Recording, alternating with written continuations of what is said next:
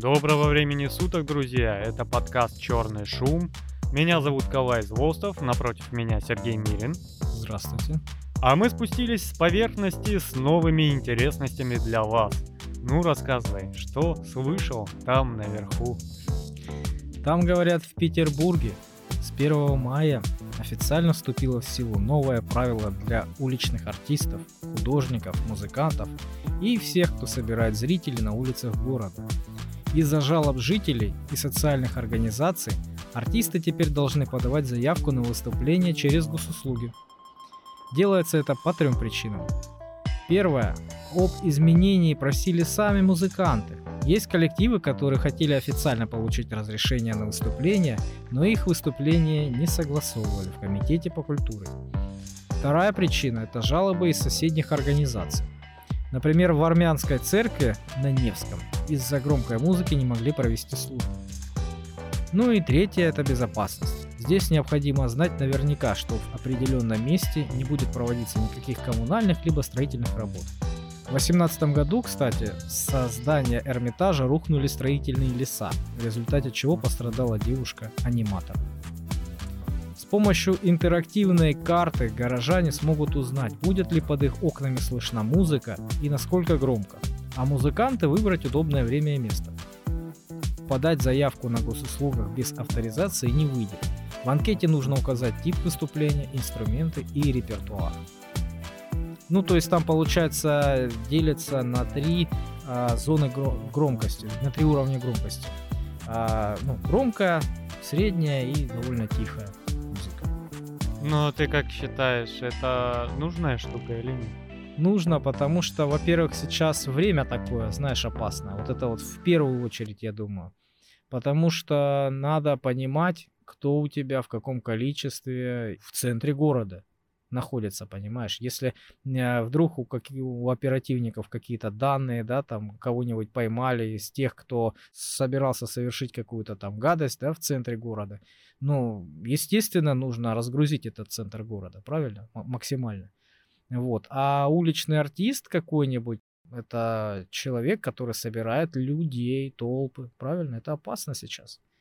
Вот. Ну и к тому же не будет никаких, знаешь, конфликтов, каких-нибудь там э, гонений.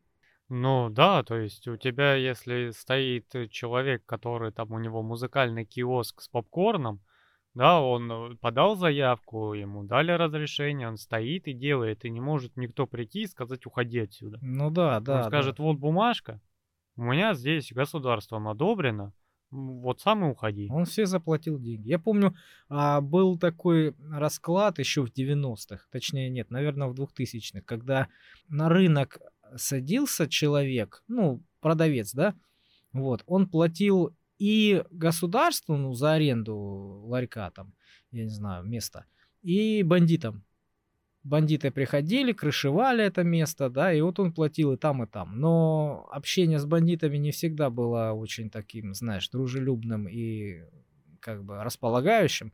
Вот, поэтому как бы для человека это был стресс. А потом зарегулировали это все, ну, на государственном уровне. Человек платил теперь больше, но официально. Вот э, он платил там все это официально в кассу, там у него были была какая-то аренда, плюс какая-то там еще движуха, то есть там дополнительное разрешение, ну насколько я помню, я там я слышал. Вот и э, все нормально, люди спокойно стояли, никого не боялись, никто не мог прийти и знаешь сказать, эй, слышишь, это наша точка, давай деньги или вали отсюда.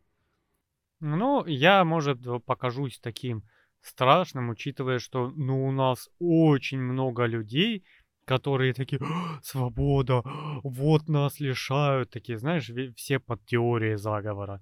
А я, ну, будучи не раз, да и сейчас, снова весна, снова, может, вы слышали подкасты, чем я занимаюсь летом, я нахожусь на управляющей должности.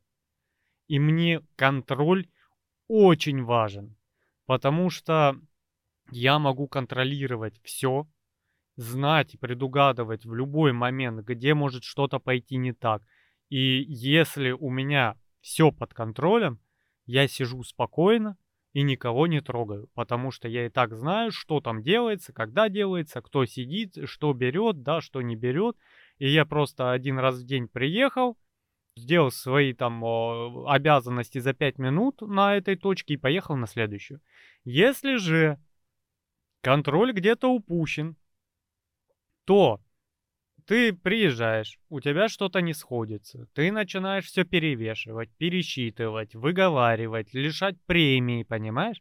И вот он, контроль упущен, мне там свобода не важна. В Питере, ну, люди многие, ну, тоже как половина не поймет, и такие, вот, теперь мы должны туды, сюды, и все, вот из нас государство деньги выжимает. А я смотрю с управляющей позиции как контроль, а контроль это порядок. Понимаешь? Ну да, я с другой стороны тебе могу сказать, что, например, когда у государства есть такой огромный рычаг, да, воздействия, вот они могут довольно серьезно тебе поставить палки в колеса. То есть, например, ты а, живешь ну, в каком-то месте, где привык а, выступать, да? Вот, ну хорошее место, тебя все знают, ты там постоянно выступаешь, к примеру, да? Теперь ввели вот эту вот обязательную регистрацию на госуслугах. А что это значит? Что а, места, которые а, будут доступными, да, они будут не всегда доступными, естественно. Вот. И э, это твое любимое место может тебе оказаться уже э, заблокированным, да, недоступным. Ты будешь туда заходить, а тебе будут э, писать, что нет возможности. Я не думаю, что это так. А работает. если ты в наглую туда встанешь, то, естественно, придут э, оперативники, да, или Ой, Во-первых, я думаю, никто не штраф. будет ходить и сильно дергать. Дергать будут только по жалобам. Потому что у полиции и у органов дел поважнее и посерьезнее, овер до хрена. Им вот это ходить и гитаристов пинать, вот им заняться нечем. Нет, ну, например, собира... есть какая-нибудь, например, точка, где они собираться любят, да? Ну, к примеру. Слушай, ну, и, э, да, властям, там все будет. Властям, например, не, не хочется, чтобы никто там выступал. И они взяли и заблокировали это место вообще. Оно что, просто не хочется? Нет, ну... Вот с утра он встал такой, власть, и такой, ой, что-то не хочется, чтобы там сегодня было. Если там нельзя выступать, значит для этого есть причина. А то, что у тебя там будет одно место у торгового центра, я очень сомневаюсь. Потому что если ты был в Краснодаре, у них есть улица Красная, которая на выходные перекрывается. И она вся в музыкантах, торговцах, каких-то там лицедеях, танцорах и прочих. И они на каждом квадратном метре. И всем им с друг с другом комфортно. Понимаешь? И их там, блин, ну ты пока пройдешь всю эту улицу, их сотни. И возьмут и такие, вот, около ТЦ, вот того, одно место с гитарой, вот под тем окном. Ты думаешь, так будет? Да я тебя умоляю, они придут такие, ага, вот здесь сидят, здесь, здесь, здесь, здесь, здесь, жалоб нету, 13 мест. Посмотрел там э, в срезе там, ну, месяца, сколько мест занято. Ты такой, вот, делаем там 20 мест. Все. К тому же там надо регистрироваться. То есть ты а, говоришь, какой у тебя примерный репертуар будет, а, количество участников твоих. Великолепно, знаешь для кого? Для меня, как слушателя, да. который откроет приложеньку и такой, вот здесь сегодня будет джаз. И я взял ножки в ручки и пошел слушать джаз уличного исполнения. А не наткнулся на него случайно. И деньги принесешь, да? Да. Потому что я вот знаю, что у нас вот здесь вот парнишка выступает, их несколько, но выступает обалденно. Я бы его на сцену выпустил какой-нибудь такой легкий рок играть. Вообще запросто. Мне прям классно его слушать. Но чаще у меня стоят о, пара подростков, которые горлопанят, аж уши сворачиваются. Ну, они мне сильно не мешают, но и удовольствие у меня тоже не вызывает. Ну, они такие, знаешь, нейтральное отношение к ним. Понимаешь? И я такой, блин, а где этот парнишка? Почему он у нас тут два раза в месяц появляется? А он может где-нибудь в парке Горького. Постоянно, да? Да, и я открыл приложение, о, он там. Поедем на выходных с семьей туда гулять. Я не знаю, почему у нас все, вот, в кого ни ткни, все ищут негатив все ищут какие-то теории заговора. Потому что привыкли к этому. Все вот пытаются, вот им даешь вот э, букет цветов, они его ломают, в- срывают, чтобы найти внутри говно. Как вы живете, люди, в таком негативе? Зачем? Вот что не сделать? Тотальный контроль. Денег больше выжать. Блин, а то, что у нас хрен пойми что на улицах, потому что контроля нет. И как только контроль вводят, начинается виск поросячий. Когда у нас какие-то алкаши, вот как выходишь в парк, вроде там молодежь что-то поет, вроде там, а тут обдолбанный, усосанный, вонючий, с гитарой, которая у них свисает, они ко всем докапываются, ты мимо пройти не можешь, он прям у, к тебе, блин, на ноги виснет со своей кепкой, и ты в следующий раз возвращаться на парковку, ты обходишь это место.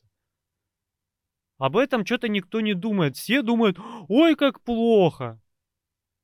Чем больше контроля, тем легче жить. Это простая истина. Ну, видишь, мы привыкли, что нас всегда обманывают. И в таком Кто ключе... привык? Да все, население Ну привыкло. кого? Тебя часто обманывает государство? Ну, при чем здесь государство? Все вокруг, кроме государства. Да жулики и визжат больше всех, что это им гайки прикручивает. Вот у кого рыльца в пушку, те и громче всех визжат, потому что у них о, с этого падает свобода. Ну, на самом Понимаешь, деле... если будет контроль, уже щипачи меньше ходят, потому что полиции больше да, стало. вот я к этому и говорю. А, Людей, которые собирают э, массы, ну, их, в общем-то, неплохо бы зарегулировать, действительно. Да. Зафиксировать. Если ты а, законопослушный гражданин, если тебе не скрываться не надо, да, если ничего не утаивать, если ты ничего не, не замыслил худого, плохого, да, ну, что тебе бояться? Ну, зарегулируют тебя, ты будешь официально туда выходить, официально петь и все остальное. Ну, то есть, как бы, знаешь, э, я с- говорю с точки зрения безопасности, понимаешь? Опять же, мы если вернемся в какой-нибудь 2005 активный, вот там, или чуть раньше, когда Беслан был, когда Моз- э, Моздокский госпиталь взорвали, да, и всем говорили на каждом углу, не собирайтесь в большие скопления, не собирайтесь, у нас террористы. Они только и ждут, понимаешь, это те люди, которые не из тех людей, которые вот мы сражаемся с военными, да, и пошли там э, в стычки свои, ну вот как э, война идет обычно, да, армия на армию. Там, да, там в городах мирняк эвакуировали, и вооруженные люди между собой разбираются, да, оно так работает. И сейчас у нас тоже непростое время. Если музыкант хороший, и какое-то время там, э, ну, очень горячее, час пик, да, он соберет вокруг себя толпу в 30 человек, 40, и все. И это уже потенциальная цель. Я-то жил на Кавказе всю свою молодость, детство. Мы с детства знали, что большие скопления людей надо обходить. И все. Ну, я опять же говорю, это все, блин, страхи какие-то притянутые за уши людей. У нас понавешали камер. Ну да, половина пустышки, многие знают, где какие висят, да. И у нас контроль, у нас э, вообще вот по России за последние 15 лет у нас настолько упала смертность на дорогах. Нигде в мире нету такого резкого падения смертности, потому что контроля стало больше. Я понимаю вот эти свободные люди, которые там сидят и «А, свобода творчества пропадает. Да куда оно пропадает? Ну, знаешь, мне кажется, что здесь больше по поводу денег вопрос. Вот если тебя зарегулировали, да, оформили официально, в госуслугах ты выходишь, выступаешь, а что это значит? Значит, ты зарабатываешь на этом деньги. Значит, ты должен платить налоги. Вот, то есть Ну, Мне будешь кажется, самозанятым, будешь да, платить 4%. да, мне кажется, что вот как раз э, этого они боятся, что так они выступали под черным флагом, все денежки им доставались, а теперь они будут с этого платить налог. А как это посчитать? Сколько он заработал? В шапку ему накидали. У нас вообще сейчас для самозанятых плюс-минус свобода творчества. Есть у нас самозанятые, привязанные к каким-то контрагентам, там все фиксировано, когда тебе контрагент, юридическое лицо дает деньги, это фиксируется. Если ты самозанятый, который о, на Авито торгует, ты написал себе 10 тысяч в месяц, и с них заплатил 400 рублей, понимаешь? И не обязательно тебе весь поток финансов регистрировать. Это, конечно, неправильно, но все равно. И все. Никто не будет ходить твои копейки считать. Дело в том, что ну, я не понимаю это строение этого общества, это психологию, понимаешь? Когда у тебя в асфальте дырки, ты жалуешься и вопишь, но при этом, когда налоги платить, у тебя права ущемляют. Я понимаю, коррупция есть, она есть везде. Это, ну, блин, от этого хрен уйдешь. Это, чтобы не было коррупции, нужна диктатура. У нас нет диктатуры. И все. Ты вот здесь не заплатил, вот здесь денег не хватило в бюджете. Тебе в больнице новые скамейки не поставили в ожидании очередей. Тебе в детские сады не сделали новые парты, не завезли в, это, в школы, в детские сады молоко пришлось урезать норму, потому что не, не уплачено налогов. Тут пенсионеры, вот, вот то, то, что вопли, ой, пенсионный возраст повысился. Повысился, ну, блин, продолжительность жизни повысилась. Нагрузка платить пенсионерам выросла, пенсионеров количество выросло, и все это должна обеспечивать молодежь, большая часть которой и бизнеса входит под черным флагом. Ну да. Понимаешь? А что делать государству? Если, ну, вот, вот бюджет у тебя вот такой был там в 80-е, 70-е, и средняя продолжительность жизни была 63 года. А сейчас средняя продолжительность жизни 78 лет. И пенсионеры выходили во сколько там? 64? Не так сильно у нас задрали, да? У нас, ну, люди жить на 15-20 лет больше стало. Я, я все понимаю, там есть свои грабли, прочее, мы не лезем в это глубоко. Но, блин, я смотрю э, сверху, смотрю с управления, и если нету контроля, нету налогов и прочего, где-то заплачет один депутат, и где-то в больнице не хватит денег на какое-то оборудование. И мы с осознанием в сердце должны жить, что 4% от самозанятости ты платишь государству, и 1% попадает в какой-то кармашек. И все у нас так работает. Ты когда хочешь что-то быстрее, ты берешь шоколадочку, берешь коробочку конфет и сокращаешь очередь. Я слышал, что страна, где есть коррупция, это ад для человека, у которого нет денег, и рай для того, у кого они есть. Ну да, потому что вот скажите мне, кто не решал вопросики в ускоренном темпе, когда тебе нужна справочка, которая делается в месяц, но тебе срочно-срочно надо? Да, да, да. Покажите мне пальцем на этого человека, который не понес 300 рублей и в медсестре не дал. А с другой стороны, если ты... Ну, это, знаешь, можно много говорить об этом, рассуждать. Если Мы ты, например... как-нибудь отдельно запишем выпуск по этому поводу. Да, если ты, например, специально создал условия, что ты без 300 рублей ни хрена не получишь, то есть фактически вымогают у тебя взятку, да, но ты можешь, конечно, теоретически получить, но на практике ты ее не получишь. Вот а так плати денежки. То есть это получается вынуждение коррупции. А вот когда у тебя вынуждение идет, у нас для этого есть ОБЭП. Угу. И дай бог, если этот ОБЭП... Ой, да ладно. Честный, благородный. Ну, бог с ним. У тебя есть вышестоящая инстанция, это все решаемо. Да, надо потратить на это время, силы и нервы. Но когда на нашу компанию в далеком 2014 один клиент из-за того, что был обижен, не из-за того, что там что-то прям ой-ой-ой плохое, а из-за того, что был обижен, позвонил в ОБЭП, нас трясли месяц. У меня э, мать, директор детского сада, у нее дети с дефектом по зрению. И условия там получше, чем в обычном детском саду, потому что у тебя дети э, больные, да? И туда пытались пропихнуть э, какого-то там человечка, э, сыночка. А мать сказала, нет, он абсолютно здоров. Пять лет уже АБЭП не слезает. Понимаешь, АБЭП только скажи ФАС. Ну да ладно. У нас новости, а то Давай мы сейчас подкаст с тобой про коррупцию запишем. Мы к этому вернемся позже. Ждите специальный выпуск. Так. Новости из кибертехнологий. О, Я люблю такое. Во время пятиминутной операции китайцу вживили чип, помогающий справиться с алкогольной зависимостью. Ух ты. Классная штука. У нас это называется закодироваться. Ну и теперь, а у китайцев это новость. Как это работает? Тебе вживляют капсулу, которая анализирует состав крови. И в ней находится натрил... натрилксон, по-моему, называется лекарство, которое впрыскивается тебе в кровь, и тебя от алкоголя начинает тошнить. Блин, да это, по-моему, еще в советское время делали. Я же говорю, а для китайцев новость. Для нас это мы это знаем черти сколько, а для китайцев это новость. Господи. Я, я видел, кстати, людей, которые закодированные были.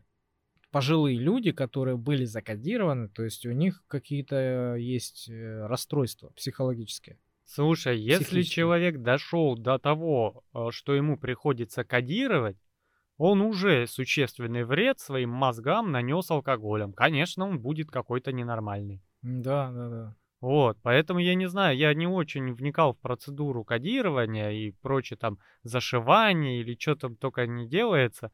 Ну, я так слышу, закодировался, зашился там и прочее. Я не вникал в сам процесс. Но штука прикольная, у нас... э, Ну, есть организации, которые раскодируют. Я тоже слышал. Хакеры такие. Да-да-да, то ходишь вокруг стаканчика с пивком, нюхаешь, а попить не можешь. Слушай, я ви- видел человека, который а, не поверил, что его закодировали. То есть его реально закодировали, да, вот как ты говоришь, и говорил, все это фигня, я не верю. И пил. Причем пил, смеялся, кричал, видите, вот я пью, и мне ничего. И то есть он попил, наверное, дня два, по-моему, или день, я не помню. То есть, ну, какое-то время, непродолжительное. И все.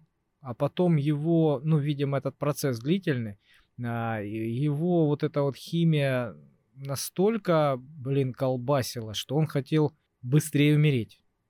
И Ему настолько было плохо, что он прощался с жизнью, там, с людьми прощался, да, то есть он, он, ну, он реально требовал огромной такой серьезной медицинской помощи, потому что он реально чуть ли не гнил заживо. То есть какая-то там такая жесткая штука. Ну, э, это видишь, опять же, надо прочитать процесс немного поподробнее, потому что я мало знаю. Но если у тебя рассчитано, что ты сделал глоток, там, э, рюмку пропустил и тебя вывернуло, да?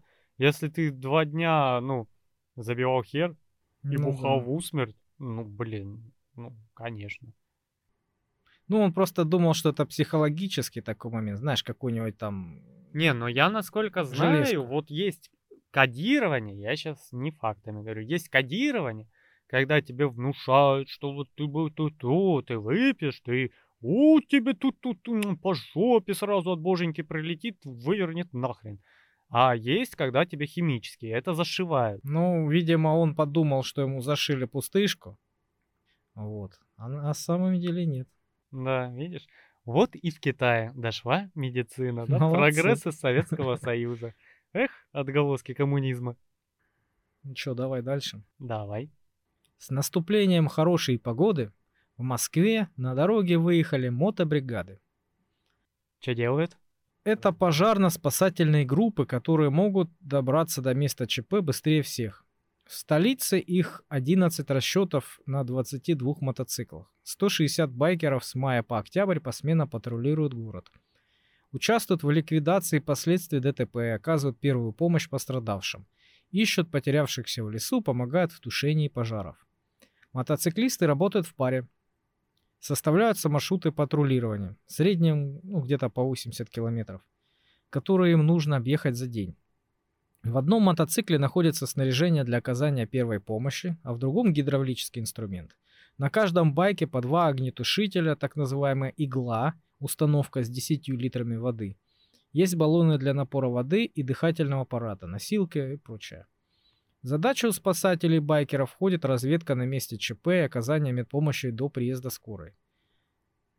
Один сотрудник всегда находится с пострадавшим и следит за его самочувствием. Чем быстрее передадут необходимую информацию, тем быстрее и качественнее пострадавшим окажут помощь.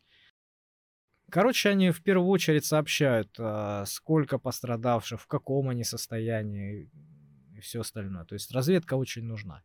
Вот, а потом оказывают помощь первую. Ну, я и у нас в городе видел такие бригады, очень Я тоже восхитительно. видел. Я, правда, ну, я прямо у меня сердце болит, когда эти ребята едут вот в пожарном костюме в плюс 40. И Мне прям вот они должны ехать без остановок, чтобы их нормально обдувало, потому что, ну, блин, я думаю, там жарко. Знаешь, для меня это интрига была. Пожарный мотоцикл. Это классно. Карл, это как? Как это? Пожарный мотоцикл? Красный пожарный мотоцикл. Ты у нас их видел? И, конечно, видел. Красный этот, а, там BMW GS, вот эти У них гуси хорошие ветровые. мотоциклы, да. Да, и они едут. А я ж тоже байкер со стажем. Ты им этот рожки кидаешь, они тоже кидают. Да? Да. Нет, я просто не понимал, ну как это пожарник на мотоцикле? Ну, ну что, ну горит дом, что он сделает? Ну, смотри, вот о, был пожар где-то о, в одном из районов, и я, ну, катаюсь тут, тоже на мотоцикле, туда-сюда, да, занимаюсь своей работой, и слышу, летят, вот так, между рядами. Ух ты. улетели. Я такой, ой, что-то случилось, когда они вот прям яростно едут, не просто катаются, да, а, видимо, куда-то. Ну да. И шик ушуршали. Минут, наверное, 20 или 30 прошло, и смотришь, пожарные машины едут. Да, да, да. Они приезжают где-то за минуты три. Да, и представь, у тебя начинается пожар, возгорание. Они приехали, быстро вскрыли дверь, вывели всех, кого могли, пока очаг возгорания ну, не стал большим, огромным, пока задымление не стало критическим, да, они всех вывели первым пострадавшим, там сильно сделали, о, ну, оказали первую медицинскую помощь, там что-то приложили, где-то затушили, и иногда даже пожарному расчету полноценному на машине, вот этом, на Урале, ехать не надо. Понимаешь, когда там какая-то авария с какой-то там зажала, пережала, машина горит, они тут же появились, тут же вытащили машину огнетушителями потушили, сделали все грамотно и быстро. И не надо ждать МЧС, которые вот это загрузятся в Урал, и через 20-30 минут по всем пробкам нашим большим и мегаполисными, да, они вот приедут. Вот в чем смысл. Быстро. Если там что-то глобальное, они, по крайней мере, проведут разведку, скажут, там нужна башня, нужно э, три пожарных расчета, нужны те, те, те, такой-то инструмент, и будут тут местно ну, контролировать ситуацию, что-то делать, Ну, Пока едет- вызовут, да, да, пока будет ехать э, остальная пожарная служба. Поэтому, да, это, это великолепно, это и выглядит великолепно. Молодцы. Мне нравится Круто, вообще. круто, очень мне тоже. Потому что это очень классная идея. Вот спасибо, наверное, нашим властям, что вот кому-то дошло вот взять и сделать мотоциклетные пожарные расчеты. Я их когда вижу, у меня прям этот, гордость такая, знаешь, ух, братья-байкеры на службу государства спасать едут. Эх, молодцы, ребятушки. Так что это великолепно. Но у нас их поменьше, я как понял. У нас э, всего их, по-моему, 4 расчета. Вот. Ну, у нас и не Москва, скажем так. Новости для тех, кто любит фобии. Питон, спрятавшийся в унитазе, укусил тайца за ягодицу. Питон? Питон. А зачем он кусал? Это ж э, существо, по-моему, ну, душит, да, жертву? Удав душит жертву. Питон, а, не а, помню. а, питон ку- кусает, да? Ну, наверное, куснул. А, он, подожди, питон, по-моему, глотает целиком. Ну. Ну, а питоны, насколько я помню, не ядовитые. Ну да, да. Зачем он грызанул его? Ну, как ты Или на он хотел- паука сядешь ядовитого, он тоже тебя куснет. Руку сунешь в улей, тебя тоже куснут. А он там расположился себе в унитазике, душ принимает, понимаешь? А тут его сверху накрывает, еще и сыпаться начало что-то неприятное. И он такой, а, паника, куда деваться? И свет перестал идти, ну, нору закрыли, надо прогрызать. Ну, может, он хотел его проглотить, тайца. Может, тайц маленький. Ну, тут, знаешь, тут еще и не совсем в ягодицу, там больше был к центру событий. укус. Но мне вот кажется, этому человеку теперь понадобится очень долгая психологическая реабилитация. Ну, в общем-то, да. Потому что срать спокойно он уже не сможет. Он просто, он, я не знаю, он будет, наверное, в пакетик ходить, лишь бы, блин, не было никакого второго выхода Нет, или он, входа. он просто купит, наверное, эти подгузники для, для взрослых. Ну да, ой. Вот один раз ты вот бывает куда-нибудь руку надо засунуть, куда ты не видишь, да? Не, не хрен совать руки в различные отверстия. И вот как только на, по тебе так что-то пробежало, ты потом, ну или это паучок был, или мышка, неважно, ты потом полгода вот куда-то вот чуть тебе не хватает обзора, руку не засунешь. Ну, это психологически на самом деле. Я вот не понимаю тех, кто раков ловит руками. Вот, щас- вот я об Да, этой фобии. вот сейчас смеются, наверное, те, кто с деревень, те, кто привык ру- руками ловить раков, да, постоянно это делать. Сейчас будет смеяться, да? Да Ну да. ё-моё, что там такого? Я сколько раз слышал. Ты, говорит, засовываешь руку, ну, видишь нора, засовываешь руку. И если она, там, по-моему, вверх пошла, значит, туда руку не сувай. Это андатра тебя может грызануть прям конкретно. А остальные все без проблем. у, Это раки, ты засунул руку, ну и рак тебя там схватил. Либо, ты его, либо он тебя схватил, один хрен его вытаскиваешь и все. Я не понимаю, как это. Ты, блин, в неизвестность засовываешь руку, и есть такая перспектива, что тебя грызанет андатра. Блин, ну я не знаю, я ни разу так не ловил и не хочу.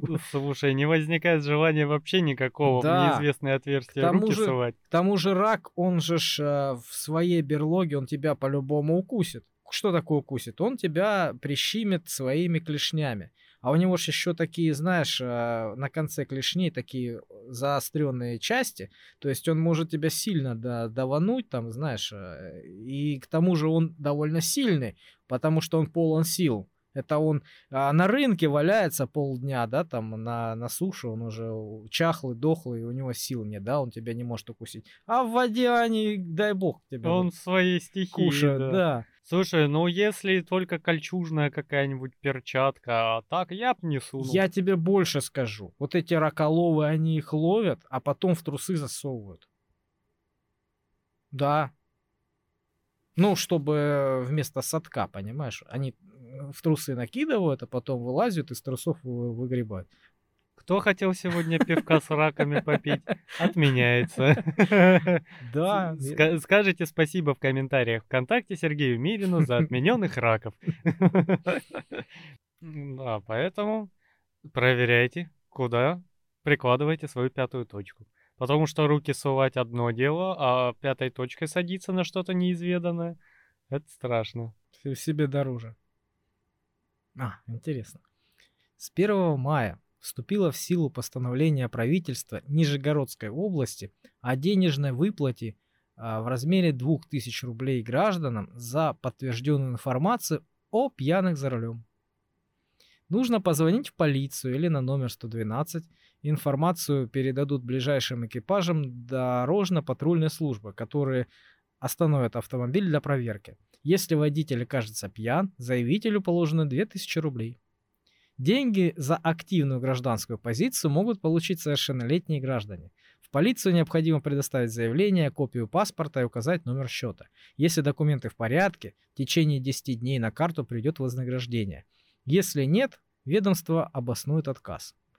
Ранее жители региона сообщали о пьяных водителей и без всяких выплат. За 22 год на телефон 112 поступило 602 таких сообщения. 167 водителей в состоянии опьянения были задержаны. В 2022 году ДТП с участием пьяных водителей снизилось на 7,5%, а число погибших в таких авариях снизилось на 38% по сравнению с 2021 годом, в том числе благодаря бдительности граждан. В сельской местности, например, 2000 рублей это какие-никакие деньги, а вождение в нетрезвом виде не редкость. Но учитывая то, что население малочисленно, сложно друг от друга что-то утаить. И рано или поздно окружающие узнают, кто пожаловался на такого водителя.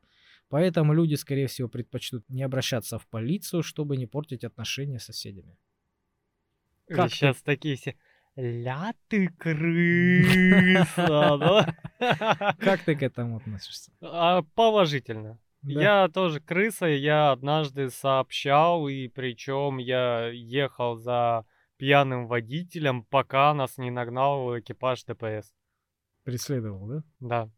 То, ну, то есть я еще периодически звонил и корректировал маршрут, что он поехал туда, поехал туда, поехал туда. И как? Ты ж постоянно должен был связываться с... Ну, у меня э, ра- интерком, я на мотоцикле был. С разными операторами. Ну, там диспетчер, ты, он с тобой уже сам выходит на связь после второго звонка, когда он понял, что ты вот взял, взял след и идешь. Ну, просто реально, я смотрю, машина вот из стороны в сторону, из стороны в сторону, одного подрезал, второго. Причем не агрессивное вождение, а дебильное. Неадекватная, да? Да, и я... Нелогичная, наверное. Да, и он, он прям вот чу- чусанул практически отбойник. Он чуть не въехал там на тротуар, понимаешь? Ну, это убийца, конечно. И я еду в междуряде, а у него окошко приоткрытое, чтобы, видно, стеклышки не потели. И оттуда прям несет. И ты через шлем почувствовал? Да. Ничего себе. Ну, у меня шлем это не гермошлем космонавтов. У меня воздух туда спокойно заходит. И как бы, а, ну и что? И гражданская ответственность. Сейчас он поедет, в кого-то врежется. Дай бог пострадает только он сам. А если он въедет в остановку? А если бы на этой остановке сейчас стояли моя жена и ребенок? Проехал бы я мимо? Я не проехал. И я считаю таким, ну, не место. Я бывает, бывает, могу понять те, кто вчера чуть-чуть перебрал, и от него вот на утро легенький перегарчик, там что-то такое. Я это не оправдываю ни в коем случае. Но там еще понятно, человек поспал, может не успел, там не доспал час-два, да? Но когда ты выпил и сел за руль, это уже вообще другой вопрос. Ну да. Это надо пресекать на корню. Вот здесь у нас было в гаражном кооперативе. Мы сидели, пили пиво. Приходит человек, весь в шмят. Причем он а, не пьяный, а, видимо, под наркотиками был, потому что перегаром не пахло, но вел он себя, как будто, блин, после литра водки. И он, пацаны, выгоните мне машину, я не могу выгнать, не ехать надо. Мы такие, нет. Он что-то, да ладно, деньги предлагал. Нет. Во-первых, мы стоим пиво пьем. Во-вторых, ты, Гашина, куда ты поедешь? И что ты думаешь? Он не мог открыть одну половинку, сел в машину, и машина избила эту половинку ворот в гараже собственном, въехал в э, противостоящий гараж, обтесал стены и выехал. Я позвонил в ГАИ, Кошмар. потому что, ну, этот человек сейчас просто не доедет. Но он поехал убивать людей. Да. И я что должен такой, ой, вот меня будут стукачом и крысой считать, да? И такой, ну ладно, это не мои проблемы. Ну да, на самом деле это такая тема. Вот Павлик Морозов, да, это одно. А когда вот такой вот убийца, который едет по людям, да, и все остальное, он, он в очке, он выезжает, он уже неадекватный. Да. Вот. Дальше будет только хуже, естественно. Если он принял такое решение, у него уже в башке что-то не так. Ну, он должен ответить, конечно, за это. Да. Просто я часто слышал об этом а, в в разных источниках. Люди обсуждают вот этот вопрос стукачества, да. Он только у нас есть такой вопрос а, в СНГ, да, что такое стукачество. Потому что в, друг- в других областях а, мира, а, в развитых странах, скажем так, да, там этого вопроса нет в, в принципе, потому что там вся эта демократия и весь капитализм построен на этом стукачестве. То есть э, там это нормально. Там, если ты увидел э, какое-то правонарушение и не заявил, то ты автоматически становишься соучастником. И нахрен это тебе надо? Ну, представь себе, да, вот этот а, пьяный водитель выехал, да, а, сделал ущерб какой-нибудь, да, сбил кого-нибудь, не дай бог, или еще что-то, неважно. Потом начались разбирательства, естественно, его полиция схватила и все остальное, и узнали, что ты видел. И тебя тоже загребли за это. Ну, оно тебе надо? Ну да, ну видишь, это, опять же, это не с кулаками на кого-то бросаться, типа, ты увидел преступление и такой «Я!» и полез в толпу с ножами, да? Это же не то. Нет, конечно. Вот, и я не считаю это ни сразу не зазорным. Ну, ну, ну, то есть я не считаю, я не вижу в этом никакой проблемы. Просто у нас прошло время 90-х, когда каждый третий твой знакомый был бандюком. Ну да, криминальная романтика была Да, и везде. все вот именно вот эти бандиты и внедряли в голову обычных людей, запугивали, что ты стуканешь, тебе хана. И у нас вот э, поколения растут, а это еще тянется о том, что если ты стуканешь, тебя все будут ненавидеть. Понимаешь? Вот, вот так это работает, и так это работать не должно. Если ты видишь, что совершается преступление, безучастным оставаться нельзя. Я понимаю, не надо там преследовать, останавливать еще, а то энтузиасты тоже найдутся такие чрезмерные. Ты позвонил, ты свою гражданскую обязанность выполнил, езжай дальше по своим делам. Ну, тут тоже, да, перегибать палку не стоит. Знаешь, вот эти, как ты говоришь, навязчивые э, борцы со Воспитатели, ага. Да, вот стоп-хам, вот этот лев против или что-то такое было, да? Вот mm-hmm. которые вот прям со своей активной позиции больше делают проблем, по-моему. Ну, на самом деле, да, и я не очень смотрел, мне такое не нравится. Оно возникало вот как идея от чего-то хорошего, а потом переросло просто в специальное вызывание конфликтов. Да. Во-вторых, э, надо иметь какие-то полномочия, чтобы что-то делать. Если ты без полномочий сейчас э, пойдешь арестовывать всех подряд преступников, ну... ты не ну. полицейский. Да? Ты сейчас достанешь ружье из сейфа и пойдешь такой, а, он преступник. Ворвешься к нему в дом, положишь, завяжешь ему руки, привезешь в полицию и сядешь. Вместо него. Вместо него, потому что есть специальные службы, которые выполняют свои обязанности. Твоя гражданская обязанность передать этим службам проблему, да? Увидел человеку плохо, позвонить в скорую, увидел человека убивают или позвонил в полицию, увидел человек пьяный сел за руль, позвонил в ГАИ. Все. Едем дальше. А у меня новость из мира насекомых. Ух ты. В валийском сообществе выпустят 9 миллионов бесплодных самцов для борьбы с тигровым комаром.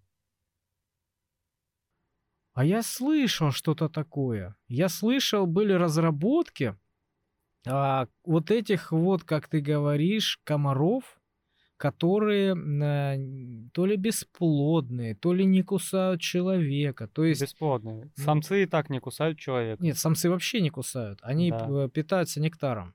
Нас кусают только самки. Ну, как обычно. Да.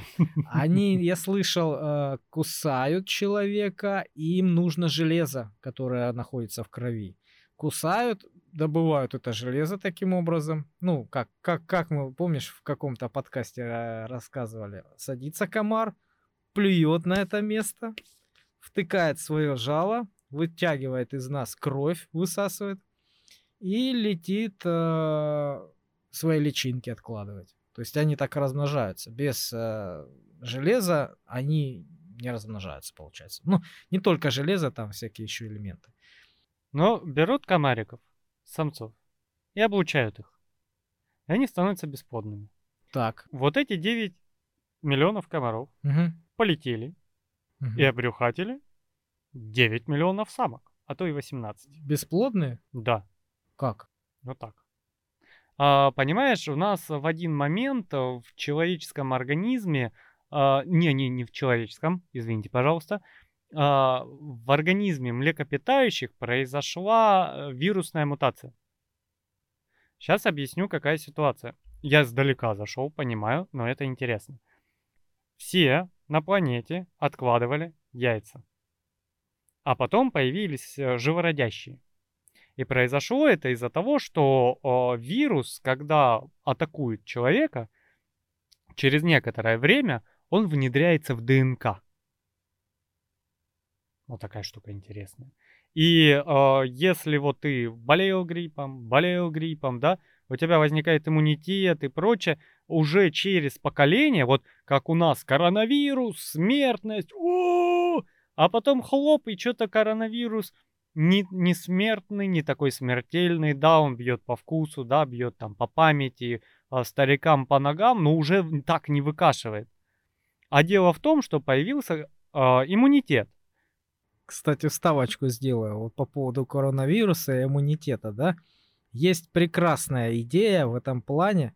А, книжка Дэна Брауна «Инферно». Мгм. Вот у нас будет по ней выпуск, и мы это обсудим. Там очень-очень интересная позиция в этом плане. Да, ты бы был восхищен. Ладно, оставим для книжного подкаста. А вы не забывайте приходить на наш книжный подкаст. Мы над ним работаем, скоро выпустим. Так вот, у Мгм. тебя, когда вирус имеет длительное воздействие на организм или регулярное, он начинает встраиваться в ДНК и становиться частью мутации. И вот произошла такая мутация, что а, яйца перестали образовываться, а начал образовываться плод. И у тебя же, как она называется, фольерва, маточный мешок, он же внутри крепится, но это явно инородный п- объект. Но из-за того, что вот этот вирус строился ДНК, живородящие начали живородить. А что происходит с яйцами? Ну, то есть, когда э, ты бесплодный человек, да, ты можешь заниматься сексом, и ничего тебе за это не будет, Мгм. потому что не образуется плод. Ни алиментов, э, ни последствий. Да. Но, знаешь, и палка раз в год стреляет. Вот. И, э, а когда у тебя яйцо, и у тебя вот бесплодный секс, М. яйцо появляется, М. но эмбриона в нем не зарождается. Я слышал, куры также несутся, без Да. петуха. Бр- бройлерный, да. Я удивлен был. Я думал, что они, э, яйца, они... Как это? Это плод любви между петухом и курицей. Знаешь, что такое яйцо? Месячные у женщины. Когда ее яйцеклетка покидает ее организм. А, да? Да. Ничего У себе. нее выходит вот это А, бесплодное да, яйцо, да, по да. сути дела. Я просто эти факты никогда в своей голове не составлял. Видишь, мы открываем для тебя какие-то новые грани живорождения и прочего. Да, то есть э, все были яйца сидящими, вынашивающими, как их назвать, наседками. Но из-за мутации э, живородящие начали рожать по-другому. И теперь у тебя яйцо не выпадает из женщины, да, Мгм. и не начинает о- отдельно от нее образовываться. Оно выпадает э, в специальную полость в матке и начинает развиваться там. Вот и все. Так, и по поводу комаров, чё? Они оплодотворили? Да. И Вспу- они вот, вспучили э, этих комар... комарих, Комарих э, пригласили на свидание, сняли номер в отеле. трамбанули. Все, понятно. А Они же заняты уже, да? У Ну, них есть э, свой хахаль, который их обрюхатил. Она больше обрюхачиваться пока что не собирается, пока не родит. мгм. И она рожает пустые яйца. Да? Да. Так кото- они она не дает потомства. Они ж вымрут. Да. Потому что валийцев тигровые комары задолбали насмерть уже. Что-то они хотят делать. Нет, понимаешь, а, Это ж нельзя, ну смысл такой делать. Это все равно, что уничтожение комаров. Только медленное Локальное. получается. Локальное. да. Ну, а в чем разница? Я так зна- слышал, что комаров э, физически уничтожать их ну нельзя. Потому что это цепь... э, Ну, пищевая цепочка, да. пищевая цепочка, да. Это не будут кушать лягушки, не будут кушать лягушки, там будут дохнуть, а потом будут дохнуть там цапли и все остальное. Ну, то есть это такой сложный процесс, в котором должны участвовать комары. Я тоже терпеть их не могу, я, я просто много раз об этом думал. Неужели нельзя от них избавиться навсегда? Ну, как оказалось, нельзя. Я слышал, что разрабатывали каких-то комаров на генетическом уровне, которые не будут кусать человека. Вот это я слышал. Вот это было бы прикольно. Они будут кусать трамвайные рельсы, да? Ну, хотя бы, да. Мне нужно жилет. А ты смотришь, у тебя на утро этот полотно рельсов съели. Ты такой, блин, комары задолбали. А то отгонял от себя, ты теперь от рельсов будешь, да? Да-да-да, в трамвае едет женщина, и спереди веником, ну пошли вон, пошли вон, суки. Как мясник мух, да? Такая по одному, бах, шлепок, он упал, трамвай, так, и все, нормально.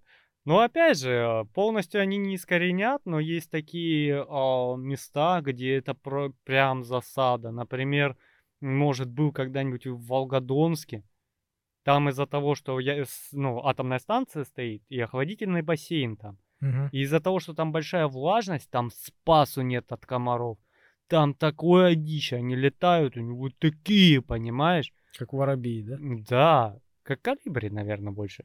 И ты, блин, в номер в отеле заходишь, а их там штук 50. Вот тебе 2-3 ночью бесит, а их там штук 50. Вот М. валийцев это задолбало, понимаешь? И они сейчас хотя бы там, а, ну они же рассчитывать, они же не дураки, Ну да? да, да, да. Им бы Они не позволили просто, да, делать. излишнюю популяцию просто уберут, их станет меньше. Вот, так что, ну, я думаю, они не такие, ах, геноцид комаров и всех потопили. Нет, они же умные. Они же комаров догадались э, сделать э, с письками, но не стреляющими, понимаешь? Ну, так что я думаю, у валийцев будет все нормально. А если будет ненормально, мы принесем эту новость в наш подкаст новостной. Продолжай. В Нью-Йорке в этом году угнано уже около четырех с половиной тысяч машин. Это на 13% больше, чем за тот же период в прошлом году. В связи с этим мэр города призвал граждан приобретать трекер Apple AirTag, позволяющий отследить автомобиль в случае угона. 500 устройств планируется бесплатно раздать горожанам, в первую очередь в районах с наибольшим числом угонов. Прибор необходимо надежно спрятать в машине, и в случае угона его местоположение можно будет отследить в режиме реального времени через мобильное приложение. Мы вернем вашу машину в целости и сохранности, уберем плохого парня с улиц, заявили в городской полиции. Мэр Нью-Йорка отметил, что трекеры, которые предлагаются установить в машинах горожанам, не планируют использовать для централизованного слежения за ними. Конечно, Google абсолютно не собирает никаких данных с пользователей. Поэтому вы обязательно гугловый маячок установите, потому что нам, скорее всего, Google за это заплатил, да? Да? Поэтому в нашей новости звучало в 18 раз Google, потому что, ну, так по договору было. Жаль, что не с нами. Google, приходите к нам с рекламой. Мы найдем в вас и хорошие стороны. В общем, ситуация какова? И не какова иначе. А, В отличие от нашей необъятной, прекрасной родины, в Америке очень большое количество угонов. Больше, наверное, только в Британии. Там вообще там все, что не прикручено, угоняют. Да? Да, у них это тотальная проблема, потому что, ну, у нас угон. Ну, блин. Ну, ты вряд ли слышал, видел, наверное, человека, у которого угнали машину. Видел? Ну, я слышал, в Москве прям угоняют, угоняют. Ну, я не знаю. Вот просто а, последний раз, когда я видел человека, у которого угнали транспорт, это был мой отец где-то в 96-м году, в 98-м. Ну, понятно, какое было время, да? Все э, крали, было тяжело, было голодно, отсюда и преступность. Я помню, знаешь, когда? Где-то в нулевых э, я ездил в Москву для покупки машины. То есть я приехал и уехал. То есть Угнал себе машину, да? И Нет. уехал. Нет. я ее купил, честно купил, на, Люберецком авторынке. Вот. Он просто был огромным. Сейчас там, я не знаю, он вообще существует или нет, но он просто был огромным. И а, там сопровождал нас а, знакомый наш, который как раз купил себе тогда лансера 10 с нуля. И он его взял в кредит. И, а, ну, новая абсолютно машина была, он ее взял в кредит. И буквально там через несколько недель... Он угнал эту тачку и продал ее тебе. Нет, нет, у него ее угнали. А, Ну да. Вот это вот я слышал угон. Потому что он в Москве жил. Ну, слушай, в Америке это повальная фигня. У нас такого, ну, я же говорю, опять э, промежуток между 90, ну, вот 90-м годом и нулевыми, ну, это был ад. Вот пока у нас э, в 2001 о, сейчас скажут, Кремлю продались, Путин не пришел, у нас же аврал был в стране, у нас катастрофа была. Ну и камер не было столько. Да. Совпадение? Не думаю. Вот, и ну, сейчас... камеры попозже, конечно, начали устанавливать. Не Ну да, 2000 да, у нас хотя бы начали трясти всех, у нас плюс-минус как-то начали наступать на тотальное забивательство на все подряд и коррупцию, хотя бы как-то, понимаешь, потому что пьяному президенту было пофигу на то, что происходит с народом, что происходит в структурах, что вообще происходит. Представляешь, ты приходишь просто на руины и должен э, сделать из этого что-то вообще хотя бы стоящее, понимаешь? Вот, и, а вот там это прям глобальная проблема. Но GPS-трекер это очень удобная штука. Ну да, спрятал эту фигню. Да, и вот в мотоцикле стоит GPS-трекер, там две симки. Они, да, У тебя? конечно, конечно. Она включается а, раз, ну, в заданный промежуток, у меня раз в час где-то. Делает сигнал. Если, э, ну, делает пробочный сигнал, координаты присылать. Вот, и я могу их запросить. Если там что-то не так, я могу позвонить, послушать, что происходит вокруг мотоцикла, да? В любой момент включить, там, трин, он мне координаты скидывает, я координаты забиваю в карты, он мне показывает точку, где мой мотоцикл находится. Если первая карта недоступна, включается вторая и делает то же самое. Дай бог, если ты вовремя спохватишься, и э, он не окажется, этот мотоцикл, где-нибудь в подземелье, где не доходит связь. Да, знаешь, вот ночью могут свистнуть, пока ты спишь, утром ты просыпаешься, а он уже на косточке раз- разобран и был где-нибудь в подвале разобран. А, ну, там какая ситуация? Эта вся фигня еще связывается с сигнализацией. И если у тебя был запуск сигнализации, у тебя начинают координаты передаваться чаще в аварийном режиме.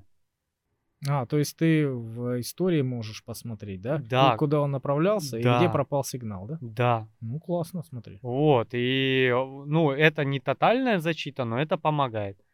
И у тебя есть короткий промежуток, конечно, времени, чтобы среагировать, чтобы взять э, полицию и поехать по горячему следу, потому что, ну, а, реально могут там в какую-нибудь подземную парковку загнать, чтобы не было сигнала, и в этот момент там э, каким-нибудь там сканером искать этот датчик.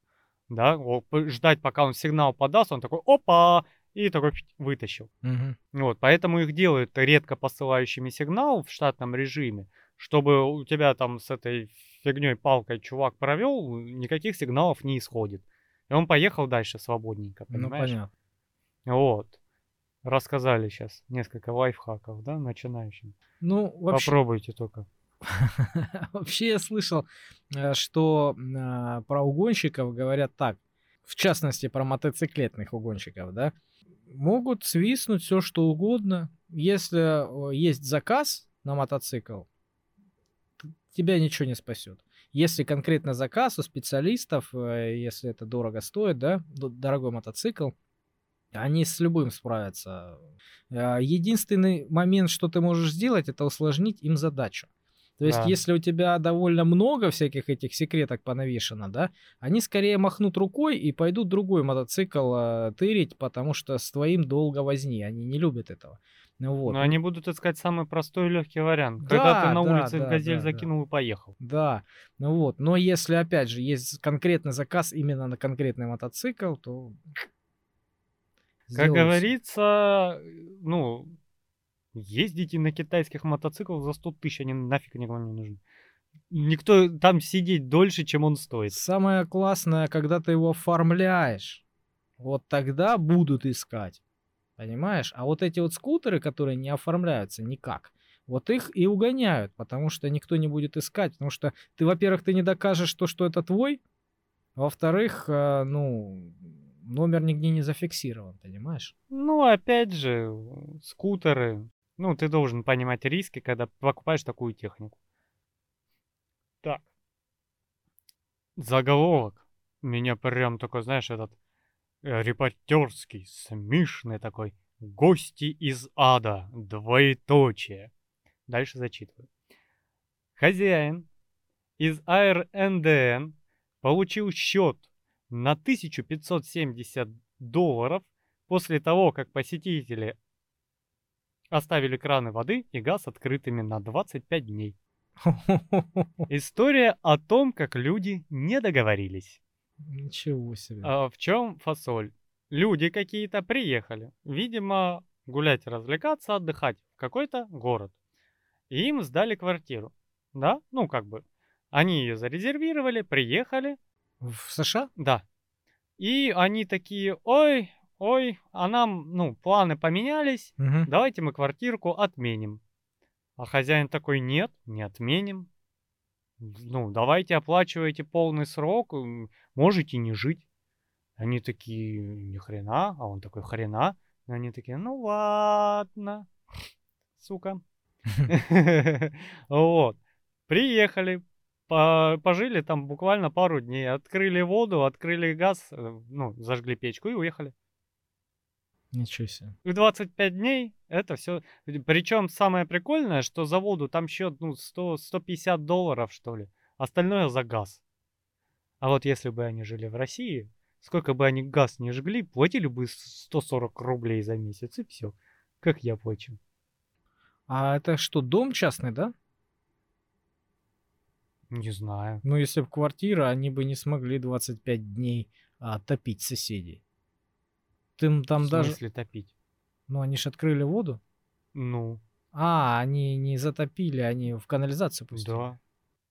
Зачем топить? Ну, топить это уже вообще, это ну, урон. Ну да. Вот, ты как бы повредил имуществу, повредил имуществу третьих лиц.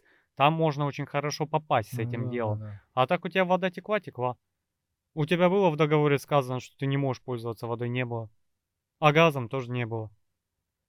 Вот так люди не договорились.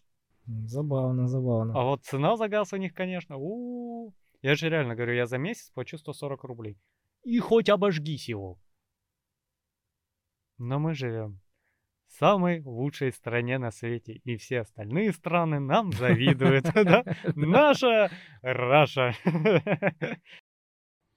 Недавно у берегов Харбор Грейс, штат Нью-Йорк, был обнаружен внушительный айсберг в форме члена.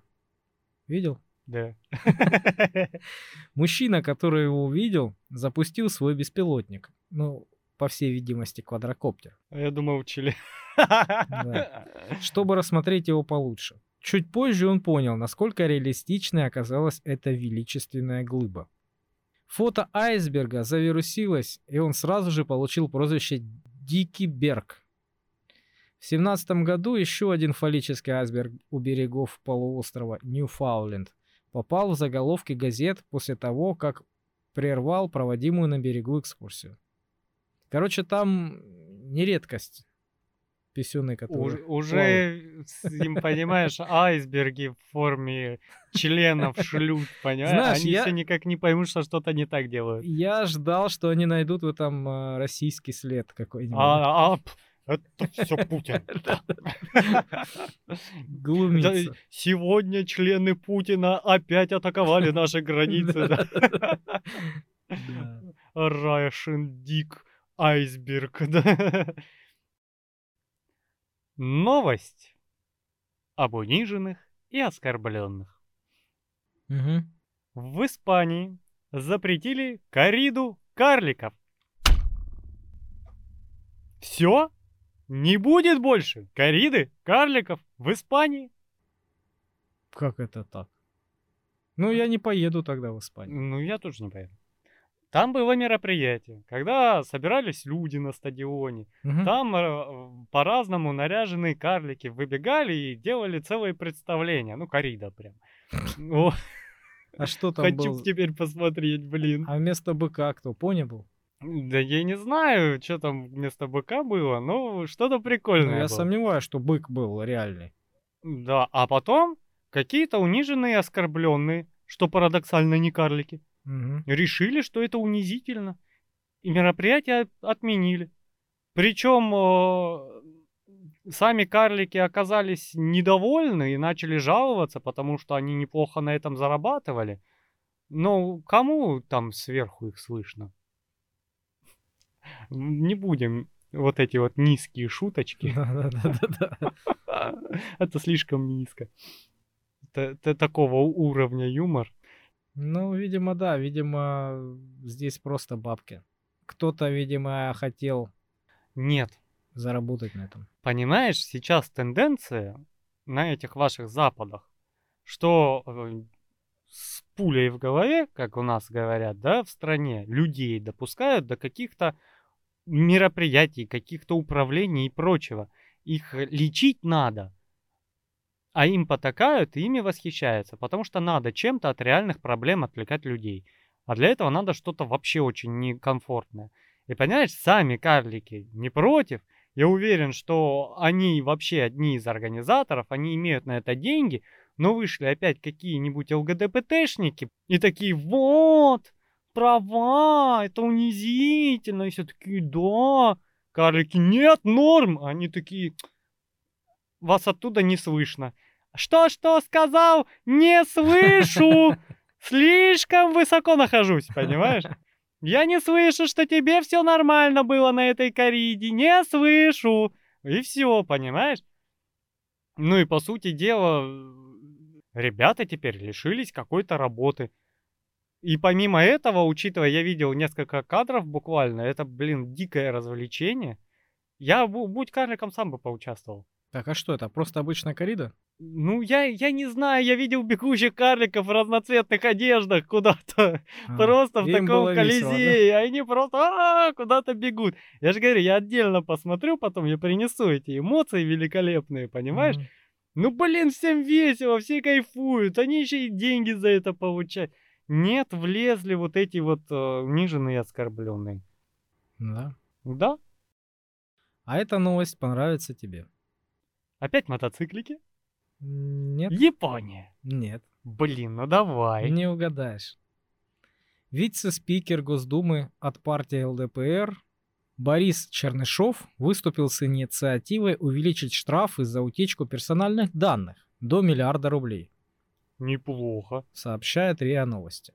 Об этом я говорил на прошлом э, новостном подкасте. Да. О том, что у нас э, все номера с Э, абонентов и данные можно, стоя в пробке, купить за 500 рублей. Да, вот он тебя послушал и решил такую вот Как его зовут?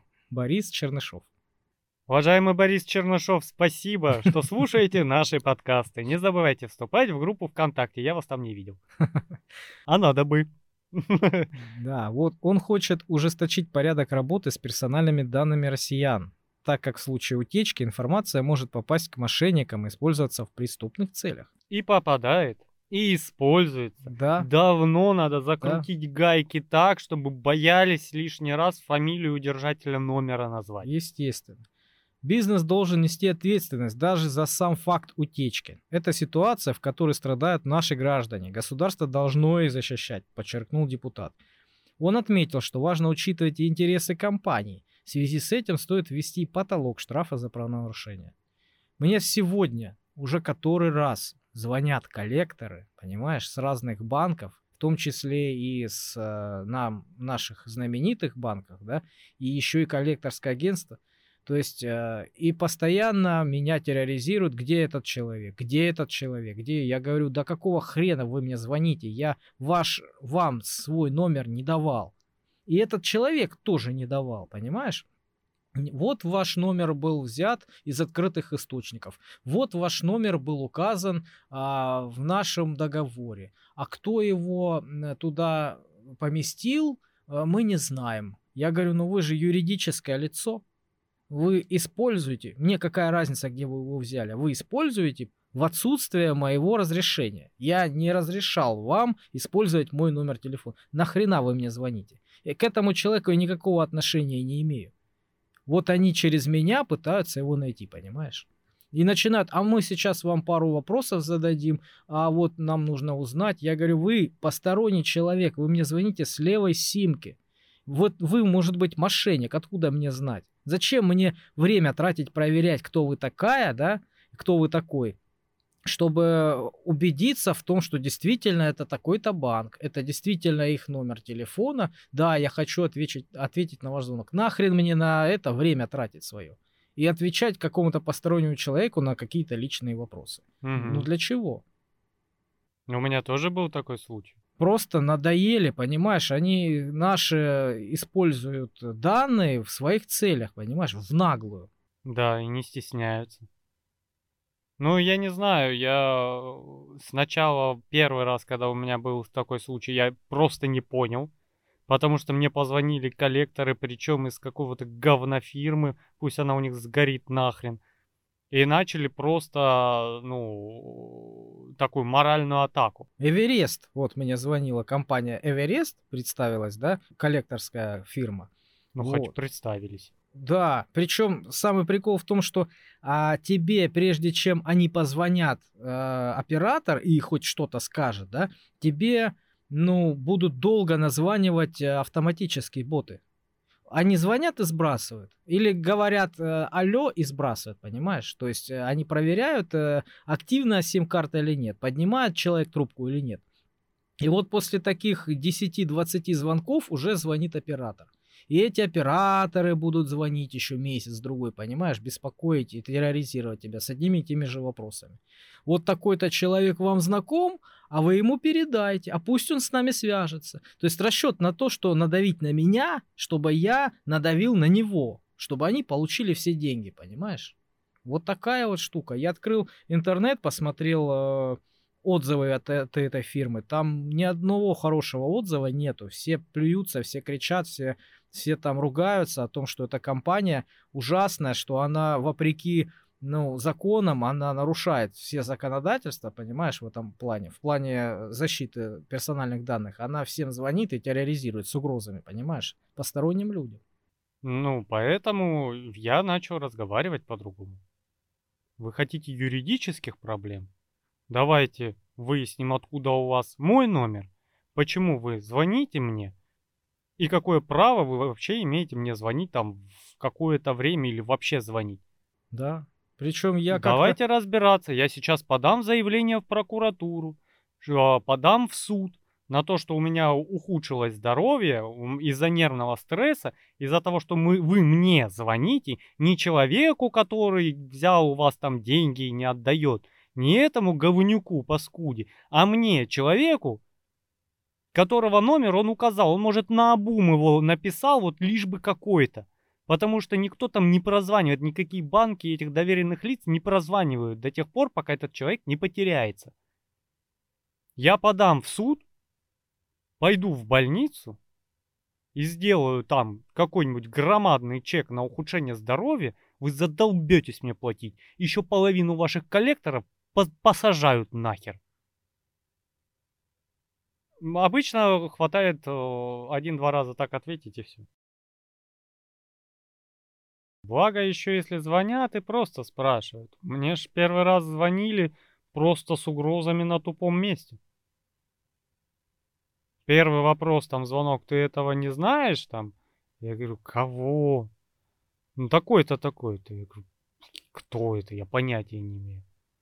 Ну ладно, я проверю, ублюдок. И сбрасывает трубку. И потом опять звонит. Я уже третий раз психанул, говорю, вы охренели что ли? Вы кто вообще? Вас по-человечески учили общаться вообще?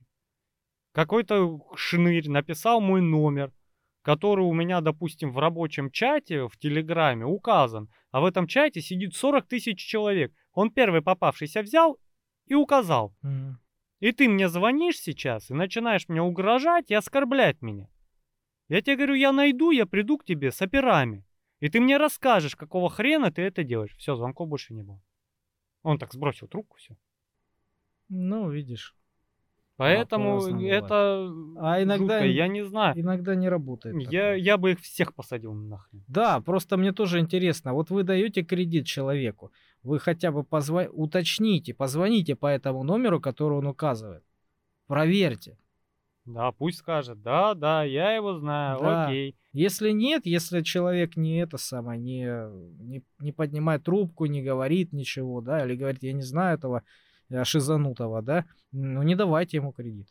Но опять же, это делают банки. А на мозги тебе потом капать начинают не банки. Ну да. Банк увидел, он увидел, что ты не платишь кредит. Раз, два, тебе там оператор поназванивали, может там доверенному лицу, которое ты указал пару раз позвонили. Ответа нет, любой кредит банком страхуется. Они подают заявление о невозврате кредита, им страховка выплачивает эти деньги, и они продают это в коллекторское агентство.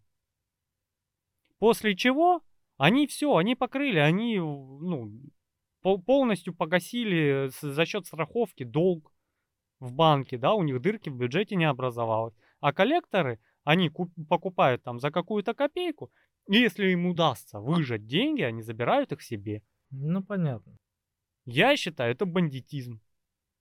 И торговля личными данными. Сажать, штрафы гигалионные. Ладно, что, давай к последней новости. Давай. Группа британских ученых. Куда ж мы без них? Целый, Пух, целый британцы. выпуск. Я ж специально сохранил эту историю на потом. Ученые выступили с предложением закрепить в документах запрет на занятия сексом в космосе. Они написали отчет о неконтролируемом зачатии человека в зарождающемся космическом туризме. О том, можно ли это в принципе и как это осуществить технически, специалистам ничего не известно. Нет официальных или неофициальных сведений о занятии сексом в космосе, а также экспериментов на эту тему. Помни- Жаль. Да, по мнению ученых, космический туризм будет активно развиваться. Молодожены решат отправиться туда на свадебное путешествие. И что может произойти, если они попробуют зачать ребенка в невесомости? Как на зародыше отразятся низкая гравитация космическое излучение? Не нанесут ли они вред? Будут ли вправе родители этого ребенка обращаться в суд, требуя от организаторов полета компенсации этого ущерба? Вот они и предлагают обязать молодоженов подписывать отказ от секса во время полета. На данный момент интимная жизнь участников космических полетов никак не регламентирована. Павел Пушкин, основатель компании «Космокурс», которая занималась космическим туризмом, отмечает, это странная инициатива, потому что мы еще не дошли до того, чтобы летать настолько долго и легко, чтобы там чем-то таким еще и заниматься.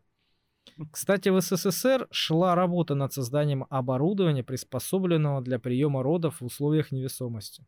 То есть тогда еще планировали колонизировать планеты и все остальное. То есть э, шли над этим даже разработки. Представляешь? Инженер и специалист по созданию космической техники говорит, во-первых, им будет мешать третий закон Ньютона, который гласит, что сила действия равна силе противодействия. Первое же при... Ты понял? Ты представил это? Первое. Просто так и разлетелись. Да. И опять стыковку проводить. Первое же... Блин, я тебе говорю, они через 10 м- минут нахер пошлют этот секс просто. Что? Вот так вот делаешь, тебя по кораблю. Им, Ой. им будет мешать Ньютон, понимаешь? Боже. Первое же соприкосновение тел приведет к тому, что они отлетят словно мячики в противоположных направлениях. Я же говорю. Вместо поцелуя и объятий удары тел о стены стойки приборов панели управления. В невесомости любая крошка может попасть в дыхательные пути и стать причиной смерти. А что произойдет во время интимной близости? Они будут обильно потеть, в итоге вокруг них будет летать многочисленные капельки пота и прочих выделений тела. И они станут реальной угрозой членам экипажа. Поэтому космическим туристам-молодоженам лучше любоваться в иллюминатор видами родной Земли, чем думать о плотских утехах. Всем будет спокойнее. Слушай, я бы э, сказал, что надо закрыть британских ученых э, институт и разогнать их нахрен. Но как- где тогда еще такие новости брать? Потому что сидят ребята такие, о, а мы не знаем, как это зародыш будет в космосе развиваться. Ну, мы вообще мало знаем о космосе, физике в космосе, да? Лично мы. Не те люди, которые занимаются ко- космическими исследованиями, да, лично мы тут сидим и не знаем. Запретить! Пусть пишут бумагу. Отказ от секаса. Понимаешь, им такие космонавты. У, ребята, мы тут вообще-то на мышах пятый год проводим исследования по поводу а, зарождения, ну, э, образования и формирования зародыша в невесомости и прочее. Проводим исследования, а вы там пальцем в носу поковыряли и такие, э, запретить? Мы ж не понимаем, как оно будет. Ну и эти в НАСА, наверное, не понимают. И в Роскосмос не понимают. Мы ж не понимаем, мы ж британские ученые. И все. Ну да, если мы не понимаем, значит уж точно никто не понимает. А, Я сейчас такую картинку нарисую. А, женщина берет руку, закатываем рукав, берет мужской половой орган делает первое движение. А теперь почитайте о третьем законе Ньютона или Ньютона и узнаете, что будет дальше. Они уже в целом начинают разрушать обшивку корабля.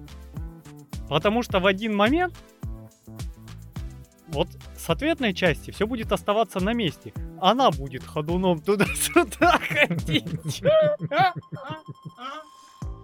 Великолепная новость. Ой, дебил.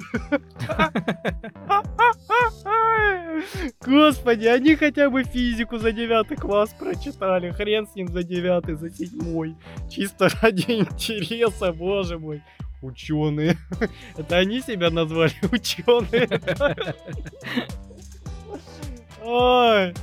Слушай, ну у меня больше нет новостей. Ну, я тоже. Эх, Иссяк. Ну что ж, на этой веселой ноте мы будем заканчивать. У нас закончились интересности с поверхности сегодня из Британии тоже. Мы будем возвращаться на поверхность, готовить для вас и книжный подкаст, и другие подкасты.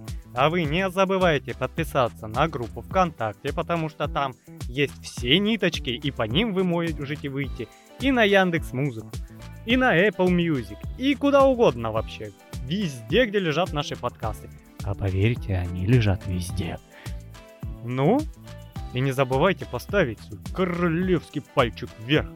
А мы пошли. Пока-пока. Пока-пока.